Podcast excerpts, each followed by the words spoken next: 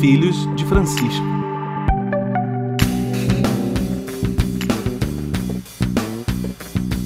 Bom dia, boa tarde, boa noite, chegando até você, os Filhos de Francisco, podcast de quem tem Deus por Pai e Francisco por Paisão. O nosso objetivo é ver os dias de hoje pelos olhos da fé católica, neste tempo auspicioso da reflexão teológica de Francisco de Buenos Aires. Estamos aqui porque duvidamos do que vemos para crer no que não vemos. Você nos encontra em todas as plataformas de podcast, Spotify, Deezer, todas as outras, no YouTube e também na Rádio Educativa FM de Carangola 96,7, a Rádio da Família e dos Amigos. Mande um e-mail para nós, podcastfilhosdefrancisco.gmail.com. Comigo, Gabriel Resgala Silva, direto da Princesa da Mata, Rainha do Vale, a Doce Carangola. Ele é psicólogo e mestre em Ciência da Religião pela Universidade Federal de Juiz de Fora. Eu, Luiz Alberto Bassoli, sou licenciado em Filosofia pela PUC Minas e educador há 30 anos, especialista em Gestão Educacional. Moro em Montanha, capital da amizade, no norte do Espírito Santo, mas estou de home office na freguesia do, do O, São Paulo, capital. Hoje não teremos conosco o professor Jorge Roberto Silva Júnior, o Juninho. Mandamos um abraço para ele, o pronto restabelecimento. A mãe fez um procedimento, ele está acompanhando. Um grande abraço para você, Juninho. Direto do Meier, o orgulho do subúrbio dos suburbanos, na retaguarda está Luiz Felipe Barbedo, que é professor e psicólogo pela Universidade Federal do Rio de Janeiro. Vamos ao tema do episódio deste programa. Em setembro de 2019, o Papa Francisco lançou o convite para o Pacto Educativo Global, um encontro para reavivar o compromisso em prol e com as gerações jovens, renovando a paixão por uma educação mais aberta e inclusiva, capaz de escuta paciente, diálogo construtivo e mútua compreensão, segundo as palavras do Papa. Na quinta-feira, 15 de outubro, dia do professor no Brasil, houve o relançamento do Pacto Educativo Global através de mensagem em vídeo do Papa Francisco, divulgada com tradução simultânea em quatro línguas, inclusive no português. No Brasil, em comunhão com o Papa Francisco, houve uma intensa programação, partindo de uma celebração eucarística no Santuário Nacional de Aparecida e em comunhão com o lançamento desse pacto. A Associação Nacional de Educação Católica, a ANEC, promoveu uma jornada educativa com ênfase na assinatura de um compromisso público dos educadores das escolas católicas à luz dos direcionamentos do Pacto Educativo Global. A jornada especial se encerrou com uma live, a live da esperança e da solidariedade, em um evento que aprofundou os temas propostos pelo Papa Francisco no novo lançamento do Pacto. Inclusive, há um subsídio à Igreja do Brasil com o Papa Francisco no Pacto Educativo Global, que foi disponibilizado às dioceses, escolas, entidades educativas e universidades, e você encontra e pode acessar no site da ANEC, www.anec.org.br. Mas o Pacto Educativo Global tem uma abrangência muito grande. E para nos explicar o que é e o que pretende este pacto, o nosso programa episódio de hoje tem o prazer de conversar com Ruda Risse. Ele é graduado em Ciências Sociais pela PUC São Paulo mestre em Ciência Política pela Universidade Estadual de Campinas e doutor em Ciências Sociais pela Universidade Estadual também, a Universidade Estadual de Campinas. Atualmente é presidente do Instituto Cultiva, consultor da Cindy Receita, Cinesp, Cindiute e Atens. Autor de livros Terra de Ninguém, Lulismo, Nas Ruas, a nova política que emergiu em junho de 2013, Os Desafios do Educador, Conservadorismo Político em Minas Gerais, entre outros. Ele foi condecorado com a medalha Grande Mérito Educacional de Minas Gerais e é ex-consultor da ONU.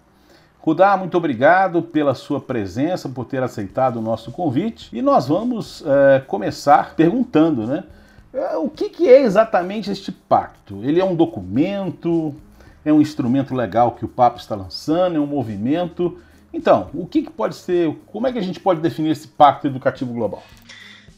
Uh, Luiz, Gabriel, obrigado pelo convite. Para mim é uma honra estar aqui com vocês. É, Luiz, veja só, é, não se trata de um formalismo do Papa né? é, ou do Vaticano. O que se trata é de uma mobilização mundial.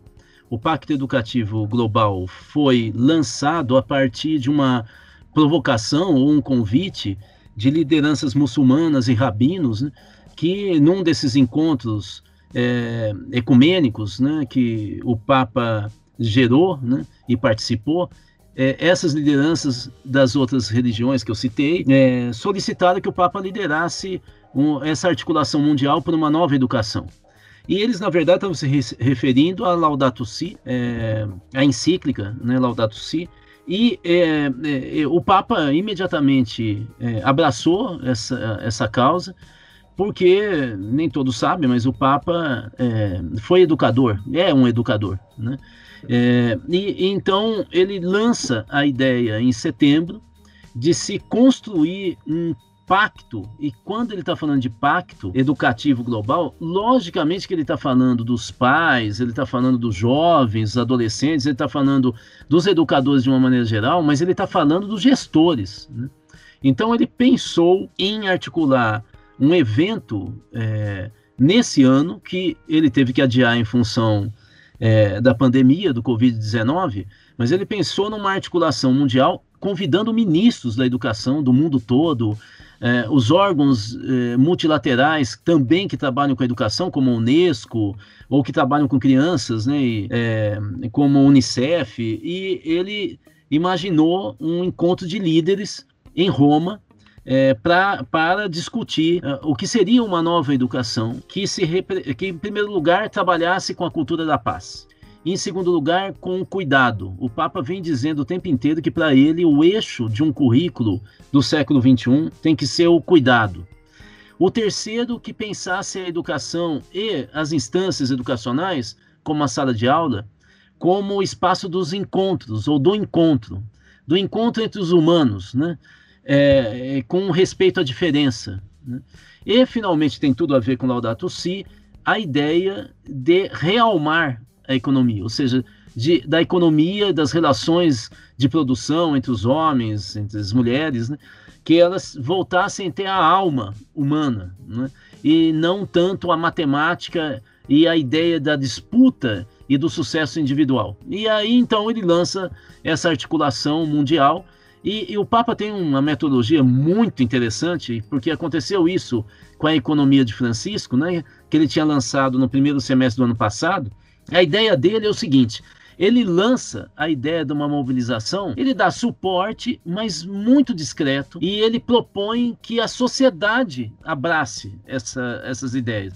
E a autonomia, Luiz, a autonomia que o Papa dá e o Vaticano é imensa, você não tem ideia. Eu também sou da articulação brasileira pela economia de Francisco e Clara. A gente criou, você teve presente, nós organizamos um evento em São Paulo, na PUC de São Paulo, ano passado, em novembro, da economia de Francisco e Clara do Brasil, e na preparação a gente falava o seguinte: bom, e, e vocês acham que dá para a gente. O que, que vocês orientam para a gente em relação ao evento? Tem que ter algum tipo de mesa específica, alguém que teria que estar presente? O Vaticano dizia: fica tranquilo, vocês decidem. E a gente falava, mas, mas espera aí, não tem nada do Vaticano? Tem, mas é, é, que a gente quer ouvir primeiro vocês. Olha, nós ficamos completamente ansiosos, mas é uma metodologia do encontro, né?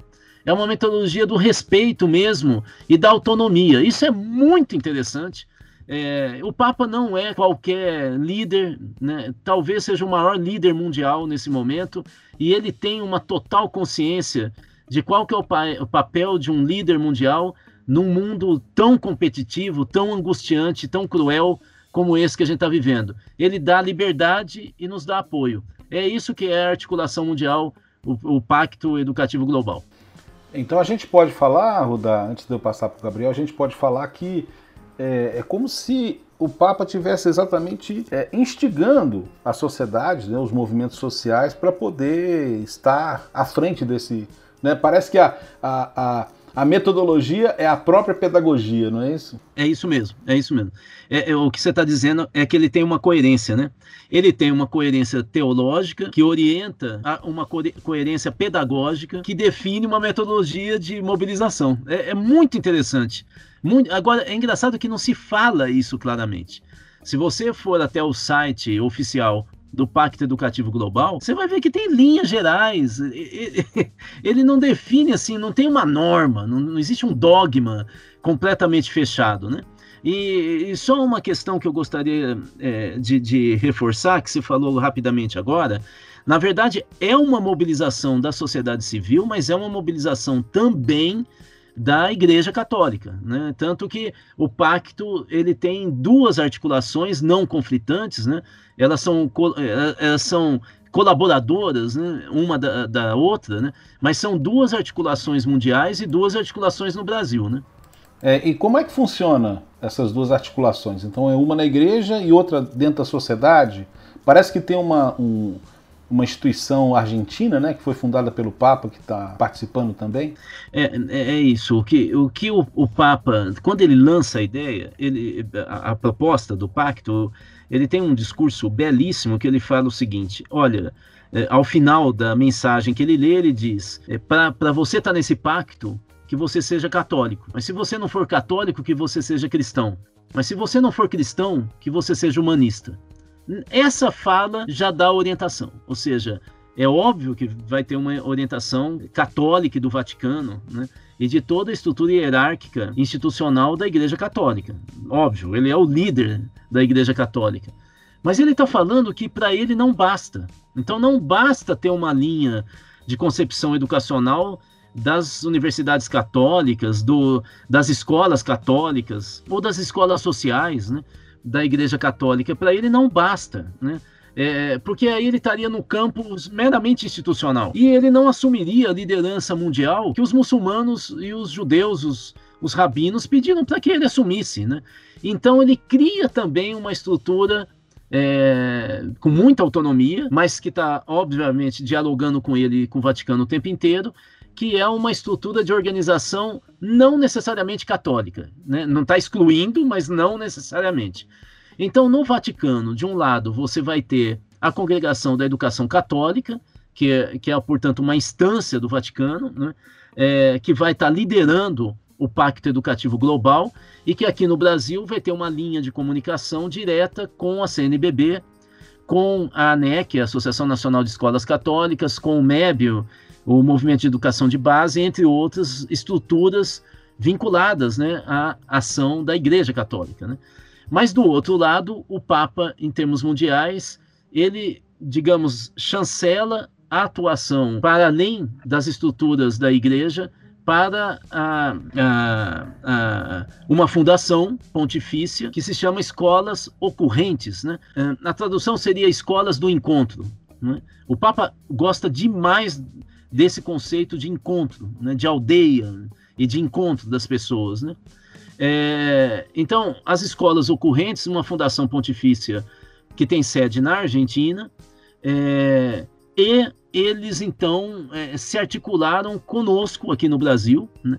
Aí vocês vão perguntar, mas conosco quem? Eles procuraram lideranças de ONGs, sindicatos, movimentos da área educacional é, que obviamente que se não forem católicas, que sejam cristãs, mas que se não fossem cristãs, que fossem humanistas. Né? E aí, então, se criou uma primeira articulação envolvendo o Instituto Cultiva, que eu presido, você disse, mas o Instituto Paulo Freire, o Instituto Casa Comum, que é um instituto com sede em São Paulo, que seria o parceiro da Fundação Escolas Ocorrentes aqui no Brasil, a Campanha Nacional pelo Direito à Educação, a POESP, é, de São Paulo, o Sindicato dos Professores da Rede Estadual de São Paulo, é, a Alana e a, a, a coordenação OCEAL, a coordenação é, da educação popular na América Latina e Caribe, né? Então, assim, nós temos uma, uma essa articulação é, acabou puxando uma reunião no início desse ano, alguns dias antes de nós entrarmos em quarentena no Brasil, é, com, com mais de 60 entidades. Hoje nós temos mais de 100 entidades no Brasil, movimento hip hop, várias mães de santo, Frente Evangélica pelo Estado de Direito, Confederação Nacional dos Trabalhadores de Educação e por aí vai. É? Nós temos rede de rabinos, é, nós temos uma grande articulação hoje é, do país todo, né? vários sindicatos, inclusive Simplo, Sindicato de, de, de, de, Trabalhadores das Escolas Particulares do Brasil, né? É, que estão envolvidos e nós então decidimos, é, nesse período, elaborar um documento sobre a educação no pós-pandemia. Eu falo mais para frente, senão fico fazendo um discurso aqui enorme, mas eu posso explicar o documento mais para frente aí. Você disse que o Gabriel teria uma, uma observação, não é isso? Isso, bom dia, bom dia, boa tarde, boa noite, Gabriel. A palavra está com você. Bom dia, boa tarde, boa noite. É, Rudá, uma coisa que a gente, né, na nossa conversa que a gente teve antes, que eu achei bastante interessante que você comentou, é que a gente vê que a educação católica hoje, infelizmente, né, ela está bastante elitizada no nosso país, né?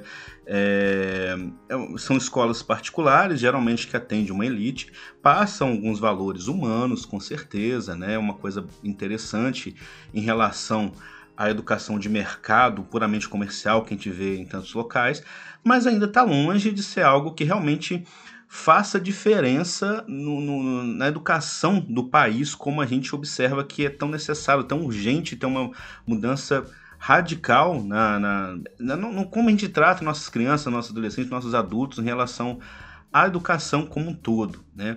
E você estava contando que, a partir desse pacto pela educação, há um projeto de algumas redes é, de escolas católicas de é, ter alguma parceria com escolas públicas para ampliar um pouco esse alcance desse, dessa visão cristã, humanista, católica em relação à educação.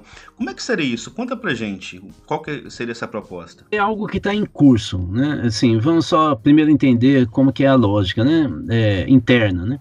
Nós temos várias congregações, ordens que, que, que trabalham e dirigem redes né, é, de ensino né, é, católica, né, é, universidades católicas e escolas católicas, que tem uma, uma concepção, é, obviamente, vinculada a, a, ao cristianismo e ao carisma né, da sua congregação, mas que o tempo inteiro é muito pressionada pelas leis e pela política de Estado. Né?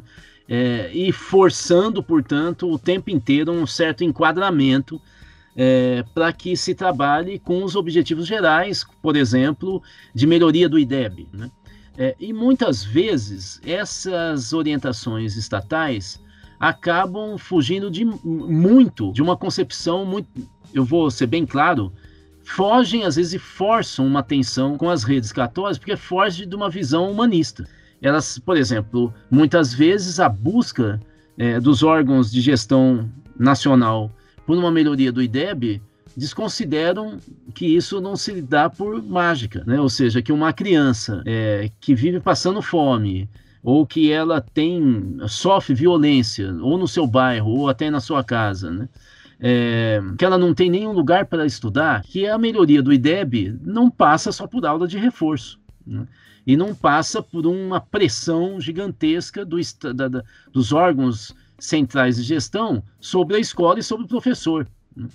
Mesmo porque é, eu não sou gênio, mas eu claramente sei aonde que está o melhor IDEB em qualquer cidade do Brasil, em qualquer região. Basta saber se os pais é, onde que tem regiões pobres ou que pai, pais que não tiveram uma carreira estudantil desenvolvida, que eu sei que lá o IDEB vai ser baixo. Dado do IBGE. Isso é dado do IBGE que eu acabei de falar. Segundo o IBGE, o principal fator de desempenho escolar no Brasil é a mãe. A, o cuidado da mãe com os filhos não é o pai, é a mãe. E o, o, o tempo de estudo formal dessa mãe. Essas duas características são estatisticamente absolutamente é, é, é, consistentes. É, esses são os dois fatores, né? A mãe com a educação e o acompanhamento, que definem os alunos com melhor desempenho escolar. Né?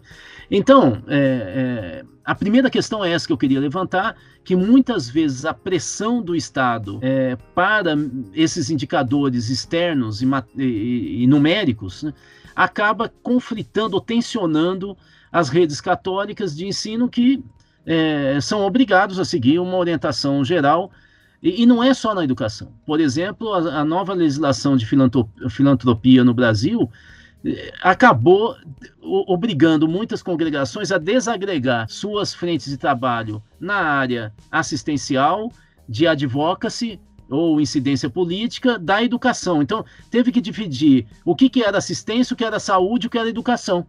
Eh, sendo que, numa visão holística, os três estão juntos, né?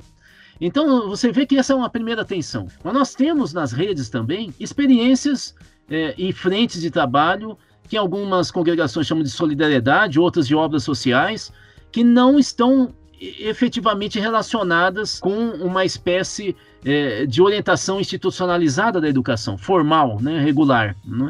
E ainda nós temos uma terceira frente é, em várias congregações, ordens que é, católicas, que é a frente evangelizadora, né?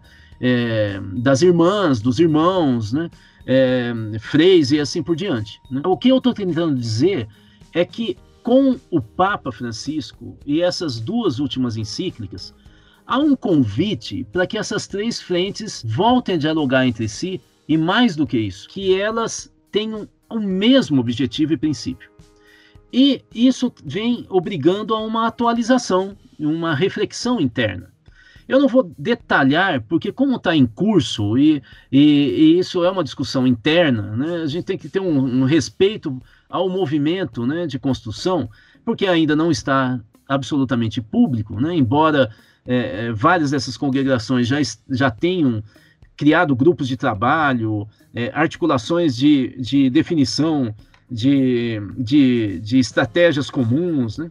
Mas o que eu posso situar é que há sim todo um debate de como que as, as congregações que têm como carisma a, a promoção da, das crianças, adolescentes e jovens, principalmente em situação de pobreza, é, e principalmente a partir daí deriva a concepção de protagonismo infanto-juvenil, essas congregações começam a fazer uma discussão de como que a ação católica poderia ter um impacto público e não só reservado às crianças adolescentes daquelas escolas regulares, né, dos colégios, né, mas sim um impacto social no Brasil. Né, que isso, afinal, é o carisma. E a partir daí há todo um debate de apoio às redes públicas, ajudando em, em toda a estrutura de pesquisa, diagnóstico, a partir inclusive das, das universidades católicas, do, de todas as estruturas existentes, nacionais, né? É, e também de apoio às secretarias municipais de educação, às escolas municipais, das redes públicas, né? para que juntos pudessem estar é, tá construindo, ajudando a construir práticas educacionais que, que pudessem promover uh, uh, o bem né, e a inserção social das crianças, dos adolescentes jovens e suas famílias. Né? Então, a, a, a, essas congregações se abrem, portanto, para uma, uma responsabilidade ou uma co-responsabilidade pela construção das políticas públicas no Brasil, é, é, e não mais só para os públicos é, mais privilegiados que estão nas escolas católicas. Né? A ideia é ampliar uma ação católica no Brasil é, de respeito, né? obviamente, às decisões públicas né? do eleitor, do cidadão, e mais de apoio. Né? Está é, tá em curso essa discussão. Eu não, eu não vou avançar muito mais do que isso, Gabriel, porque aí eu, eu seria antiético, né? Porque afinal são as congregações que vão anunciar é, essas mudanças, eu acredito que em breve. Né? É, Rudá, é, é, e aí também, Gabriel, se você quiser comentar, isso tem muito a ver com aquilo que o Papa tem falado desde 2013, né? Na Evangelii Gaudium, né? Quando ele fala que a igreja tinha que sair, né? De dentro das, das igrejas e ir até a rua, né? E até se sujar de lama, o Papa falava isso no documento. Uh, isso tem muito a ver com o espírito de Francisco mesmo, né? Essa saída da realidade intra em direção ao mundo, né? As fronteiras do mundo, né? É uma coisa, uma, uma coisa muito recorrente na fala do Papa. É, você quer comentar? Se me permite, Luiz, Sim. se me permite. Claro. Eu vou ler aqui a imagem, só para reforçar o que você acabou de falar de uma aula magna que o Papa é, é, é, profere no dia 22 de setembro de 2013, é, na Pontifícia Faculdade Teológica de Sardenha.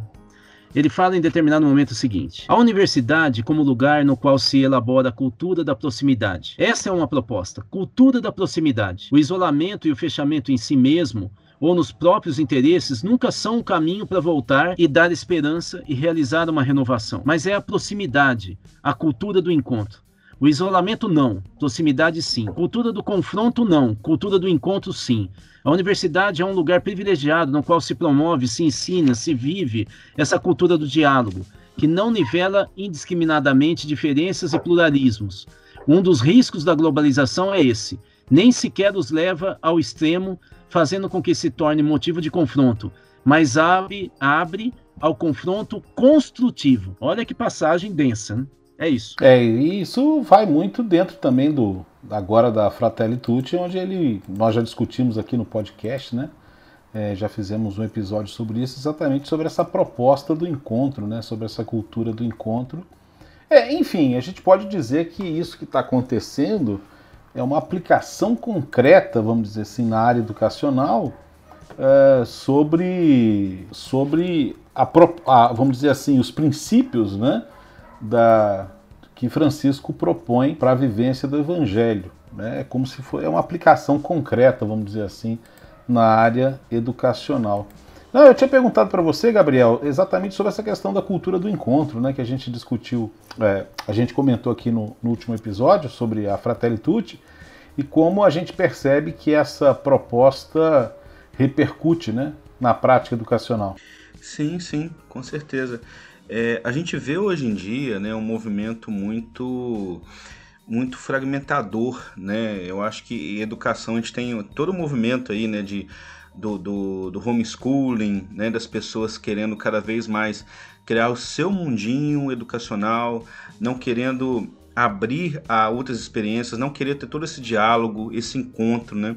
E você citou o ambiente universitário, né? A experiência universitária que, que eu tive, eu estudei em universidade pública, foi, foi sensacional, né? Porque a gente tem o, o, esse encontro né, um tempo todo com pessoas que pensam diferente de uma área, de outra, de exatas, de humanas, de saúde. Né? A gente tem um, um, um ambiente universitário realmente.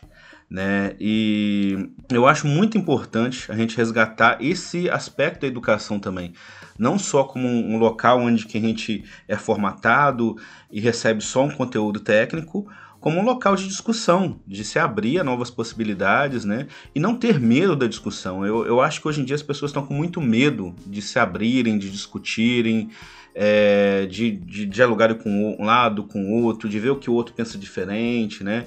É, elas têm muito medo de serem contaminadas por um pensamento diferente, a ponto de não parecer não confiar no seu próprio ideal, né?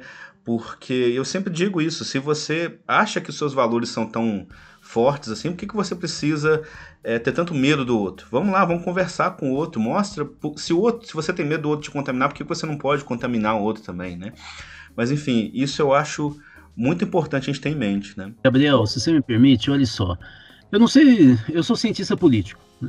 E uma das, das mentiras que a gente conta na universidade, e até no ensino médio, é que a democracia nasceu na Grécia. Não, na Grécia não existia exatamente democracia. O que existia era plutocracia, porque só homens e não mulheres, só quem era rico e não escravo podia decidir sobre o que seria público. Então, isso não é democracia. Onde é que a democracia nasceu? A democracia nasceu nas comunidades cristãs. Quando isso aconteceu? Aconteceu quando nas primeiras comunidades cristãs, os cristãos foram até os apóstolos e falaram: "E quem vai cuidar da gente? Quem que vai discutir a partilha? Quem que vai eh, definir uma, uma política de justiça com aquelas viúvas, os velhos, aqueles esvalidos, quem? E os apóstolos falam, falam, elejam sete diáconos, e eles serão seus representantes e estarão discutindo com vocês a partilha. É a primeira vez na história da humanidade que nós temos registrado, que os pobres decidem escolher seus líderes.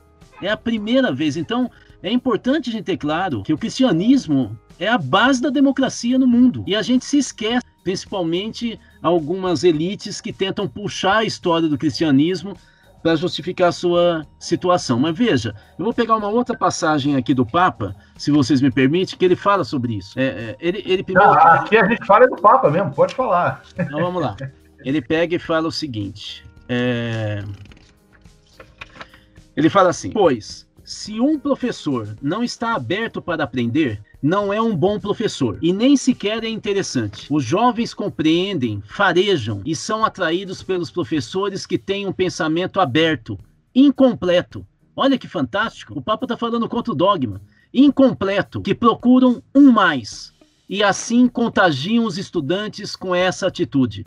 Esse é um discurso que ele faz a estudantes e professores das escolas italianas em maio de 2014. É, é isso que nós estamos falando. Eu, e mais, uma última passagem, eu juro que eu não vou ficar mais citando tanto. Ele pega e fala assim, no discurso é, do Congresso Mundial da Educação Católica, em novembro de 2015, ele fala assim: Deixai os lugares onde há muitos educadores e ide às periferias. Procurai ali, ou pelo menos deixai metade deles. Procurai lá os necessitados, os pobres. E eles têm uma coisa que os jovens dos bairros mais ricos não possuem, não por culpa deles, mas porque é uma realidade sociológica. Eles têm a experiência da sobrevivência, também da crueldade, da fome, das injustiças. Têm uma humanidade ferida. Você vê que é fantástico. O Papa aqui, nessas duas passagens, ele quebra uma série de, de equívocos né? é, que nós, educadores, porque eu sou professor, é, católicos, às vezes cometemos numa pressa, talvez numa urgência, né? De, de da gente exercer a nossa profissão, a, atingir uma situação de excelência, e a gente esquece que não basta só os alunos que estão na nossa frente, mas aqueles milhares ou milhões que estão fora da escola. E aí a gente esquece deles. E mais do que isso, que nós precisamos ser incompletos, porque o ser humano é incompleto. Como é que eu posso ter uma educação completa se nós sabemos que o humano é incompleto?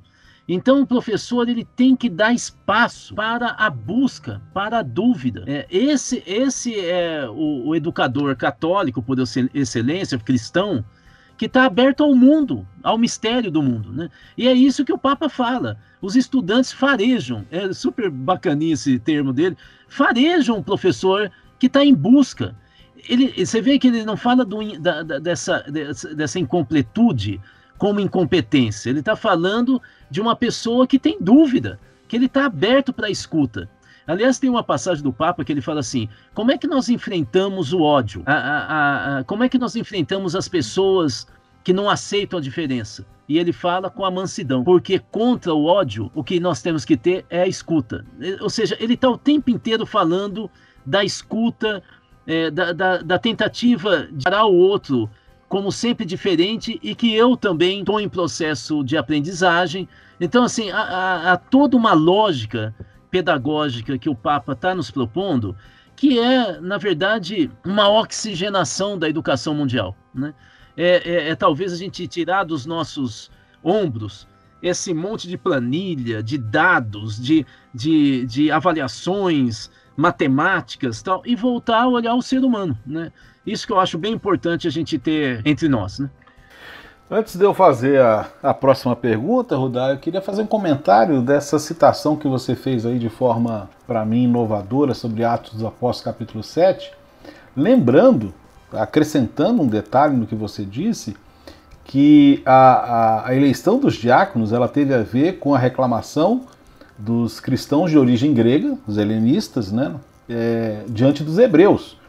Que na, na verdade você tem um encontro cultural ali, né? Você estava tendo um encontro de culturas diferentes em, em torno do cristianismo e que é, percebia-se ou sentia-se, fosse uma impressão, fosse realidade, como se as, a, os pobres de origem é, grega estavam sendo discriminados, né? E aí você tem um fator de inclusão é, violento, inclusive por esse aspecto da eleição, né? Eu pensei que você ia citar dois outros aspectos do cristianismo que influenciaram na democracia, que é, são as eleições. Inclusive o próprio, a própria eleição do Papa é uma eleição, né? Embora é uma monarquia que estão tentando até reformar para que não seja vitalícia, né? Mas é uma monarquia, mas é uma eleição, né? E, quando a, e como a gente vê a eleição de Francisco, é uma eleição às vezes que surpreende muito até os próprios eleitores. Mas vamos lá. É, eu ia perguntar para você sobre a questão da cultura do encontro, que você já falou, mas é, num documento que você, aliás, num artigo que você escreveu com também com o cientista social Eduardo Brasileiro, eu acho que não sei se já foi publicado ou vai ser publicado, né? É, existem ali várias várias propostas de concepção educacional né, que o Papa traz. Né? É, é, lógico que ele não, não, não inventou, mas ele, vamos dizer assim, ele sintetiza essas propostas. Você já falou sobre isso, a questão do encontro, mas será que tem algum detalhe a mais que a gente poderia acrescentar sobre isso? Qual é essa proposta pedagógica que o Papa Francisco traz no Pacto Educativo Global? Então, é, é, é eu, eu acho que o Papa tem um cuidado é, muito grande. Ele fala sempre dos desafios, né? mas ele tem um cuidado muito grande de, de não estabelecer algo que seja muito fechado. Mas ele, ele fala algum. Um, por exemplo, tem uma passagem dele, você vai ver que ele, ele tem muito. Como é uma pessoa que conhece muito pedagogia, e, e claro que toda a concepção de ensino-aprendizagem e os desafios é, educacionais, ele tem muito cuidado para não criar é, é, é, um, digamos, um, um, uma cartilha, né? Mas ele, por exemplo, chega a falar de que nós precisamos. É, tente trabalhar isso como uma espécie de uma construção, é, uma analogia, uma, uma proximidade, e não como uma teoria, digamos assim, né? É, de concepção educacional. Mas vamos ver aqui o que dá para a gente trabalhar. Ele fala mais ou menos que é preciso ter uma concepção de educação que trabalhe três línguas, que eh, uma pessoa madura, ele diz, tem que saber falar. A língua da mente, a língua do coração e a língua das mãos. E aí ele fala assim: você vai ver que aqui, para quem é da educação, vai entender claramente o que o Papa está falando. Ele está falando é, dos pilares da educação do, do, do, do relatório Jacques Delors, né, que foi elaborado algum tempo atrás. Ó, ele está falando o seguinte: ó, mas e essas três línguas têm que ser trabalhadas harmoniosamente, isto é, pensar o que se sente e o que se faz, sentir bem o que se pensa e o que se faz, e fazer bem o que se pensa e o que se sente. Ou seja, ele coloca em suspensão uma ideia, às vezes, muito cartesiana, se a gente sentir está acima ou ab abaixo do fazer. Se fazer está acima ou abaixo é, é, do pensar. Você vê que Descartes vai falar para a gente que eu penso, logo existo. Acontece que nós temos alguns neurologistas, como Antônio Damasio, que vem falando ultimamente que não tem como eu pensar ser racional se eu não tiver equilíbrio emocional. Então, essa ideia de que o pensar ele está relacionado com o sentir e que o fazer não está subordinado só aos dois, mas ele também informa o jeito como eu sinto e como eu penso. Eu não sei, Luiz, se eu estou conseguindo ser claro, mas é de uma complexidade pedagógica sim, sim. educacional fora do comum. Quer dizer, como é que eu penso um currículo a partir daí? É? Talvez a pessoa no Brasil que tenha se aproximado mais disso, mas também não é só isso, foi o Paulo Freire. Sim. Porque o Paulo Freire, como ele se baseava na fenomenologia, ele estava propondo que a gente sempre escutasse o outro antes de instruir o outro. Porque ao escutar, eu teria a noção da percepção que o outro tem sobre aquilo que a gente quer discutir. E aí eu conseguiria falar com ele. Por isso que o Paulo Freire ele, ele alfabetizava em 45 dias. E nas escolas formais do Brasil, tem aluno com 12 anos que já está desde os 6 que não consegue ainda ler e escrever. Ora, por que é que o Paulo Freire tinha esse sucesso em 45 dias? Porque ele escutava e ele tentava falar é, das palavras que tinham sentido para a vida da pessoa. Então, quando a pessoa, vamos dizer, via aquele desenho esquisito que é uma palavra, quando ele falava aquilo lá é casa, ele via o desenho da casa na frente dele. De outro jeito, que era letra, mas ele via a casa. E, portanto, essa proximidade do sentir com a razão, ajudava ele ler a decompor aqueles garranchos lá, o signo, né, a partir do significado. É, essa é, vamos dizer, a técnica, o Paulo Freire, o diabo falar que ele tinha criado técnica, mas essa é a técnica de alfabetização do Paulo Freire. O Papa está indo até mais longe. Ele está dizendo que não tem um primeiro movimento e depois um segundo. Ele está falando que os três movimentos do fazer, sentir e pensar eles são, eles são mutuamente contributivos para que o outro amadureça. Ou seja, olha só que legal que ele está falando. Que a pessoa que só fica estudando ele não, e não sabe fazer, ele é incompleto, porque ele não tem os dilemas do, do, da rua, não tem os dilemas do dia a dia. Mas a pessoa que só faz, ele não tem autonomia. E a pessoa que é muito racional, que fica falando difícil, ele não sente, ele é menos humano e, portanto, ele não tem empatia. E você sabe que para dar aula, O primeiro movimento é empatia, eu tenho que sentir o que o outro sente. E isso é muito importante para quem é católico, não é? É o que a gente chama de encarnar no catolicismo. Encarnar não é a nossa alma entrar no outro, mas é a gente sentir a dor do outro, né? É isso que é a base do trabalho pastoral, da evangelização. Então, eu acho que é fundamental isso que o Papa diz, que parece uma frase simples. Eu escolhi essa só para trabalhar um pouquinho, mas do ponto de vista pedagógico, da concepção curricular, é de uma sofisticação, de uma complexidade. Porque você imagina como é que eu faço isso na sala de aula? Eu tenho que ser muito preparado, estar tá muito atento, ser democrático, ouvir o outro, também criar é, dúvidas. Ou seja, aqui nós estamos falando de uma educação dialógica, né? Eu acho fantástico. Esse papo realmente é um presente. Né? Gabriel, é, você gostaria de fazer uma pergunta, um comentário? Sim, não, que eu, eu acho que sempre que cita Paulo Freire, né, é um nome que assim todo mundo se fica um pouco oriçado hoje em dia, porque sempre, principalmente para quem não entende muito bem de educação, né, é, fica uma polêmica, porque criou-se uma polêmica muito grande em torno dele, é uma figura mítica que pouca gente entende, na verdade, o que, que quis dizer, qual é o papel de verdade, né? E, e, é, eu acho interessantíssimo por ser. Ele é um dos brasileiros mais homenageados da história, né? Ele é conhecidíssimo no mundo inteiro e é, é, nos Estados Unidos, por exemplo, na Europa, né, países bem capitalistas mesmo, ele é muito lido, muito estudado, muito é, tido como exemplo de, de, de, de educador e, e, e, tido como modelo educacional para muita coisa, né?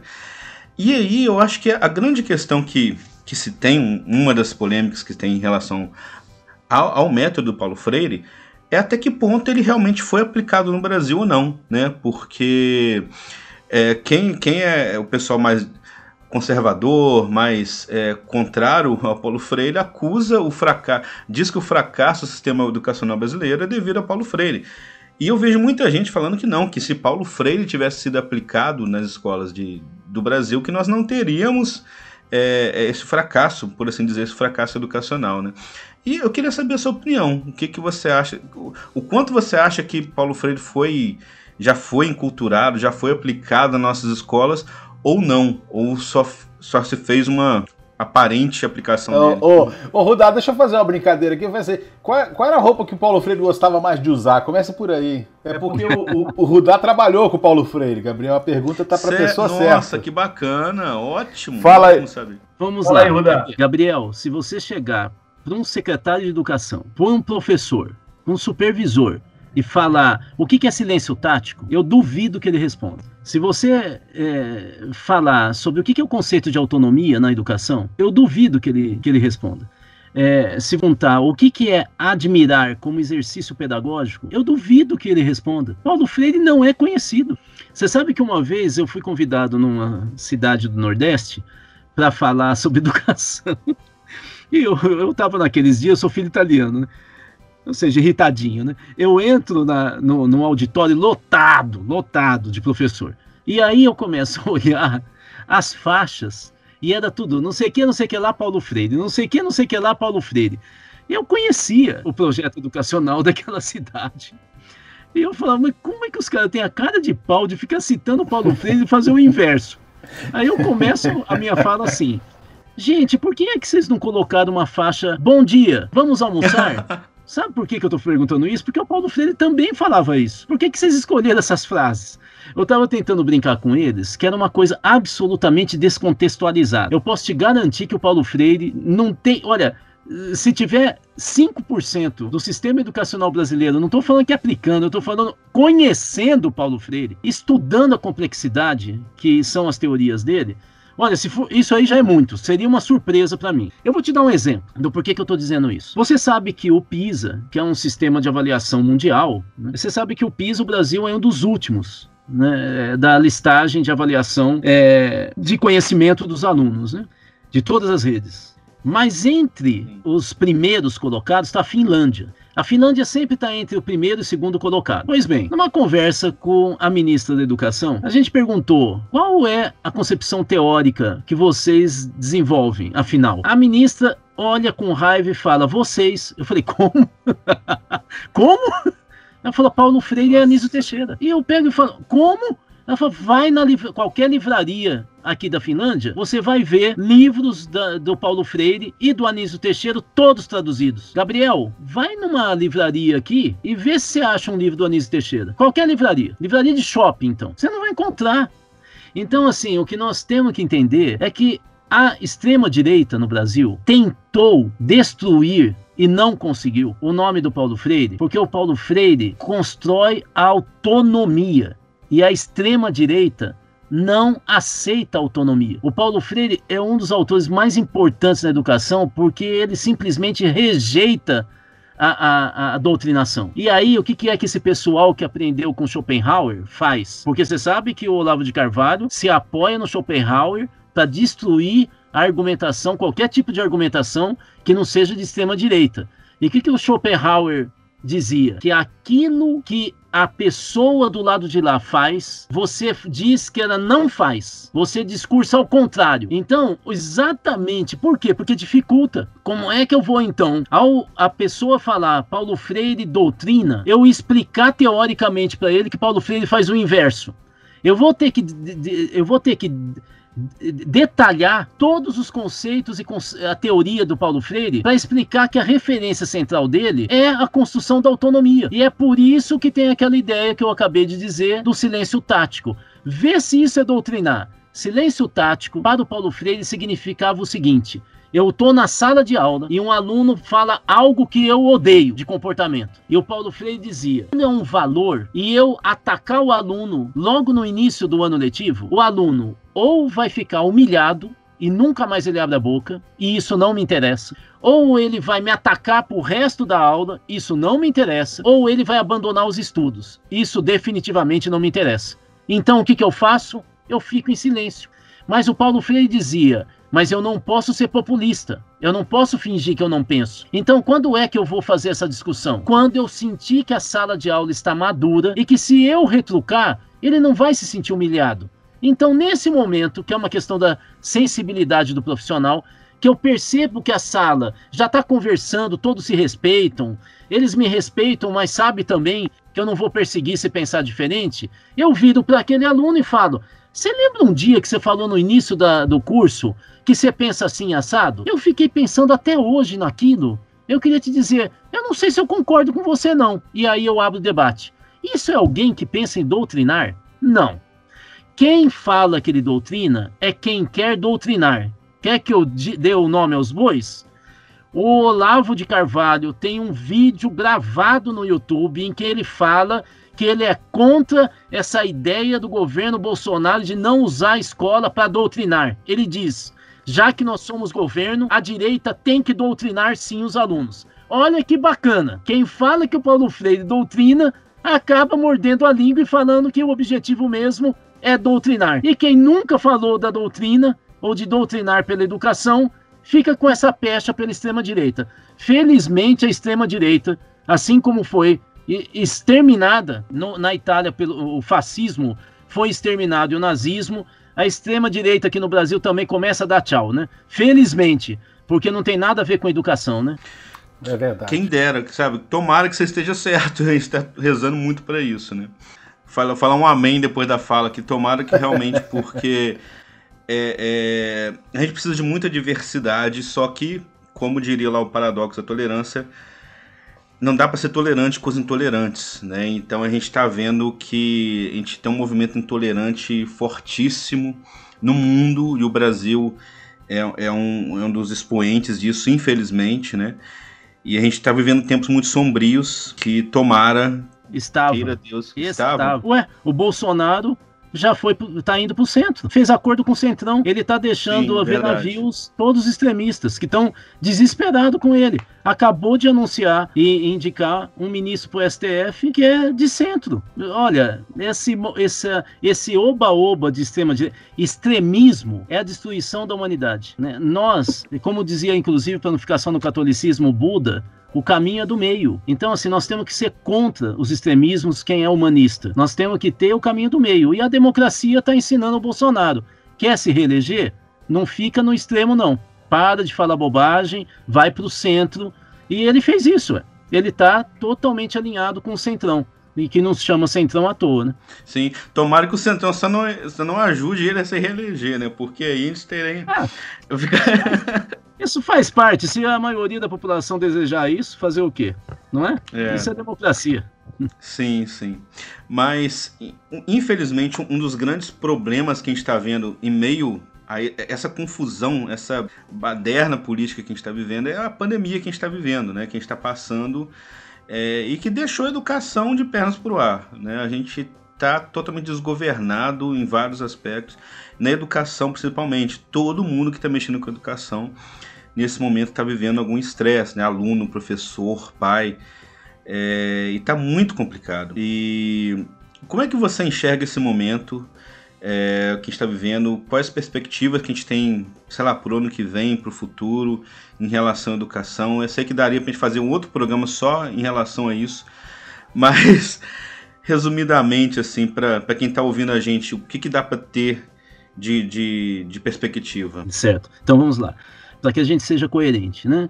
É, nós do Pacto Educativo Global no Brasil achamos que o primeiro passo é ouvir as famílias e os alunos e não ter o desespero de pensar um modelito genial é, feito em gabinete para fazer o aluno recuperar não sei o que que ele vai recuperar para então ele entrar em primeiro lugar no Enem e rapidamente ser prêmio Nobel lá pelos 21 anos, né?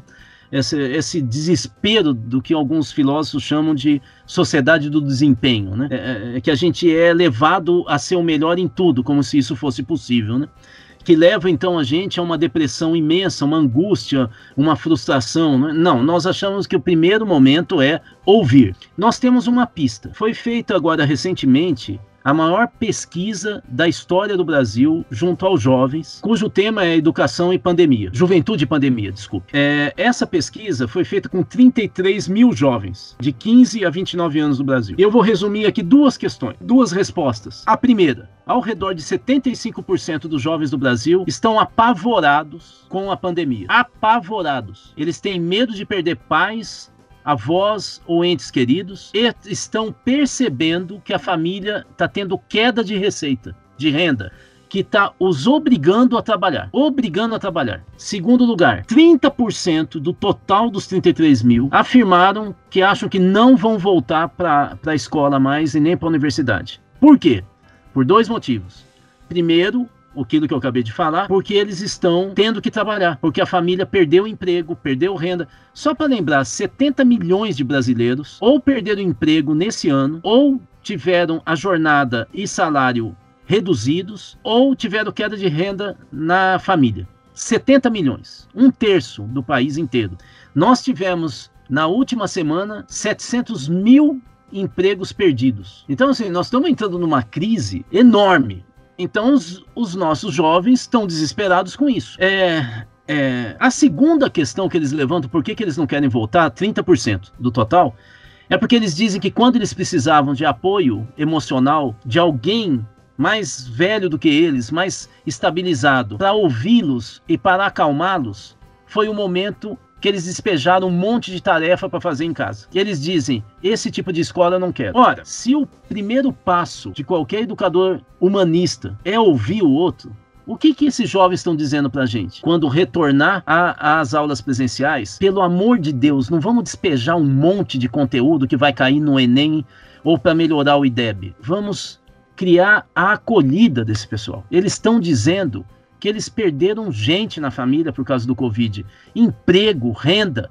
Nós temos que fazer com que a escola seja um, um, espaço de socialização, de encontro com o futuro, da esperança, do respeito pela nossa humanidade e da solidariedade. Então nós temos que pensar um currículo, como o Papa diz, do cuidado, um currículo do encontro. Não pode ficar só uma fala é, por falar, nós do Pacto Educativo Global. Nós temos que trazer o debate junto ao secretário de Educação, ao MEC, a todos os órgãos educacionais, universidades, faculdades.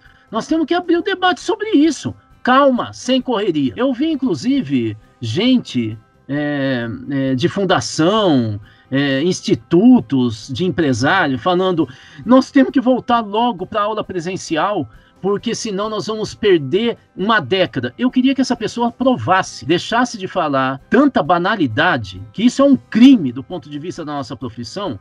E eu quero que ela prove que essa pessoa me diga o que aconteceu na Segunda Guerra Mundial. Se a Europa perdeu uma década pelos alunos ficarem em casa, porque se eles saíssem, cairia uma bomba na, na rua e poderia matá-lo. Então, assim, é esse tipo de discurso, esse tipo de discurso gerencialista da educação, desumanizado, é, é, com foco em, em indicadores, só para dizer que a educação no Brasil está dando certo, é, isso nós temos que combater, porque isso desumaniza e vai colocar as nossas crianças e adolescentes numa depressão em que a culpa eh, vai aumentar, porque além deles verem os pais sofrendo, alguns morrendo, eles ainda são instigados a fazer o ano inteiro em poucos meses. Isso é um absurdo do ponto de vista educacional. Isso não é educação, isso é adestramento. Então, assim, é evidente que nós temos que pensar nesse. Inclusive, nós temos que aproveitar esse momento para fazer uma discussão sobre o módulo aula, sobre o tempo de aula. Nós temos que acabar com esse negócio de tempo de aula ter de 50 minutos. Isso não tem sentido nenhum. Só quando se pensa a, a sala de aula como uma fábrica. Né? E por que, que eu estou dizendo isso? Porque você sabe qual que é o modelo de, de os dois modelos mais elogiados nessa pandemia de projeto educacional? Primeiro, o de Alagoas, em muitas pesquisas de opinião com os pais de avaliação e professor. Porque em Alagoas não ficou usando o celular, não, nem internet. Sabe o que usaram? Rádio, rádio. Todo mundo usa rádio. Mas um país como o nosso, que quer parecer muito mais do que é, as pessoas ficam uh, falando para acessar pelo celular, quando mais da metade das famílias brasileiras não consegue ter acesso a celular ou internet por banda larga. E em Alagoas se usou rádio e deu certo. Os pais estão elogiando. Segundo lugar, concepções como a pedagogia da alternância das escolas família agrícola, onde foi aplicado a ideia de que você dava tarefas e projetos de pesquisa para os alunos no início da semana e recolhia as tarefas no final de semana, deu certo, porque acabou com essa angústia e essa ansiedade de você despejar uma montanha de informação e de tarefas para os pais, como é o caso de Minas Gerais, um erro grosseiro da Secretaria Estadual de Educação, para os pais darem suporte para o aluno quando grande parte dos pais não tem conhecimento dessas áreas de conhecimento, de, de, de disciplinas. E, e aí, ou seja, é um descalabro, né? é, é, é, uma, é, é uma concepção de educação que veio de Marte, fora do, do chão da sala, das famílias, um desconhecimento do que é ser brasileiro, da realidade das famílias brasileiras, dos alunos. Então, a questão central é: nós temos que ter um projeto educacional que, ao retomar a aula presencial, a gente de novo re organize a vida social a partir da escola. Que a gente ouça, que a gente tenha a, a, a compreensão de que retomar os estudos passa pela estabilidade dos alunos e suas famílias.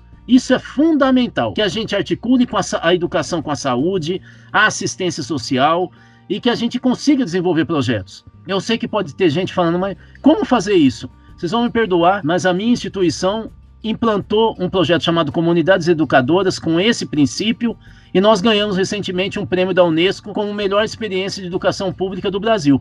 Então dá para fazer sim. Não, não, não, temos que ficar falando onde que foi feito isso no Brasil, em vários municípios, e nesse momento está sendo feito em Suzano, onde ocorreu aquela tragédia com os dois meninos que entraram numa escola estadual e mataram muitos. E aí nós fomos chamados para implantar esse programa. Eu estou tentando só dizer que, porque é uma experiência que eu estou envolvido, mas eu posso garantir que nós temos centenas de experiências brasileiras nesse sentido que eu estou falando, muitas pelo país inteiro. Eu falei da Escola Família Agrícola e da, eh, da Pedagogia da Alternância, é, que nós temos em vários municípios rurais do Brasil, mas a gente tem que começar a, de novo, valorizar, no fundo, aquilo que brasileiro eh, faz na educação, porque nós somos bons. E parar de copiar os Estados Unidos, que tem uma das piores educações, educação básica da América. E quem diz isso são eles. Eu não estou falando universitário, hein? Eu estou falando educação básica. As crianças brasileiras que vão morar nos Estados Unidos são os primeiros da sua sala de aula, pela base que eles têm aqui. Então, por que, que nós vamos jogar fora o que a gente faz e vamos ficar copiando essas avaliações externas com premiação de professor que deu errado nos Estados Unidos. Isso que eu não consigo entender. Não sei se eu respondi, é, Gabriel, mas é, essa é a nossa questão nesse momento. Não, com certeza, com certeza. Muita coisa para ser discutida e, e, e, e, realmente seria um momento ideal para a gente fazer uma realmente uma revolução na educação, a gente repensar totalmente o nosso sistema educacional, né, e, aproveitar a crise para modificar tudo que precisa ser modificado, né. Eu confesso, a gente tem um, uma, uma piada, Rudá, que vem de um dos primeiros episódios nossos, que piada não um comentário que a gente faz, que é lavar a égua. Pusemos até a música do, do Luiz Gonzaga, né? Lavei a égua. E eu confesso que eu lavei a égua nessa sua fala final, é, por tudo que eu vivenciei, né? Tanto de, daquilo que eu concordava, daquilo que eu discordava é, do nosso trabalho em relação a esse tempo de pandemia. E infelizmente, eu vou até fazer um desafio para você daqui a pouco. Nosso tempo realmente está esgotado e a gente não vai poder estender muito mais, mas eu preciso fazer um comentário. Uh, quando eu li uh, esse artigo que você escreveu junto com o Eduardo Brasileiro, me chamou aquelas uh, os, a concepção, quando você cita a concepção educacional sugerida pelo Papa, e você citou aí as três línguas, né, a língua da mente, a língua do coração, a língua das mãos, confesso que eu me senti tão impactado quanto lá em 1997, pela primeira vez, eu li aquelas propostas, eh, as, os pilares educacionais da Unesco, né? Aprender a ser, aprender a conviver, aprender a fazer, aprender a aprender. É, a minha vida educacional foi muito centrada nesses quatro pilares, né? E é engraçado que de vez em quando eu vou assistir uma palestra de algum educador que está trazendo alguma novidade, tá lá quatro, os quatro pilares da Unesco, né? De volta, né? Não é novidade. Aprendi isso em 97 com Ana Beatriz Matos Neiva lá na escola de formação gerencial que você conheceu em Teoflotone. E essa, essa proposta do Papa Francisco me impactou da mesma maneira, né? É, isso que você citou apenas esse item, né? Mas eu acho que realmente o Papa está propondo uma coisa que tem um significado fantástico para o nosso futuro. E o desafio que eu faço, Rudá, é para você responder em um minuto. Olha só, isso aqui está parecendo já debate eleitoral, mas vamos lá. Como efetivamente a sociedade, os católicos em especial, podem, entre aspas, aderir ao pacto? Se fosse resumir, olha, o que, que a gente pode fazer para aderir a esse pacto que o Papa Francisco propõe no campo da educação? Nós vamos lançar esse documento sobre a educação pós-pandemia do Pacto Educativo Global no Brasil e vamos iniciar uma série de seminários e eventos em cada capital brasileira e depois no interior dos estados do país, né? Então, o que, que eu posso dizer? Que nós vamos fazer uma ampla divulgação e principalmente já vamos começar esse ano, mas principalmente no ano que vem, nós vamos começar a ter um calendário de eventos é, e de debates dos temas né, relacionados à educação humanista né, do Pacto Educativo Global. Né? É, eu vou enviar para vocês e vocês vão divulgar, por favor, é, para quem quiser, vai ser aberto, mas nós vamos fazer uma ampla divulgação. Né? É, a pandemia fez com que a gente tivesse é, muitas atividades prioritárias né, para poder ser solidário com quem estava. É, as populações mais vulneráveis, população de rua, indígena, quilombola, é, e, e, assim por diante, né? Então nós todos nos envolvemos com isso, com ação emergencial, e agora nós retomamos então os debates e as discussões mais de fundo. Não vou estar divulgando aqui. Eu só queria para terminar, Luiz, falar que eu senti até um frio aqui na espinha quando você falou lavar a égua, porque depois do jogo do Flamengo com Corinthians, você sabe que corintiano não pode nem ouvir isso aí, né? É, foi um atropelamento realmente muito, muito interessante. Rudá, olha, eu agradeço em nome do podcast Filho de Francisco, em nome do programa, em nome dos nossos ouvintes, a sua participação que foi realmente muito importante para a gente entender sobre o Pacto Educativo Global e a gente conta em outras oportunidades com a sua presença, tá bom? Muito obrigado pela sua participação. Você nos encontra em todas as plataformas de podcast, no YouTube e agora também na Rádio Educativa FM 96,7 de Carangola, a rádio da família e dos amigos. Falando em Carangola, Gabriel, bom dia, boa tarde, boa noite, um abraço. Um abraço, fique com Deus. Até mais. Curta e compartilhe as nossas redes sociais. No YouTube, Filhos de Francisco Podcast. E no Instagram, instagram.com Filhos de Frank. facebook.com Filhos de Frank. No Twitter, é Feed Francisco Podcast. Feed Francisco Podcast. Ou mande um e-mail para nós, podcastfilhosdefrancisco.gmail.com. E parafraseando João, Jesus fez ainda muitas outras coisas que, se fossem ditas uma por uma, penso que nem o mundo inteiro poderia conter os podcasts que se deveriam ser gravados. A gente volta na semana que vem. Aliás, na quarta-feira agora é a nossa live, dia 28, na quarta-feira às 18h30, sempre na última quarta-feira do mês. É a nossa live. Até lá então, um abraço, até mais.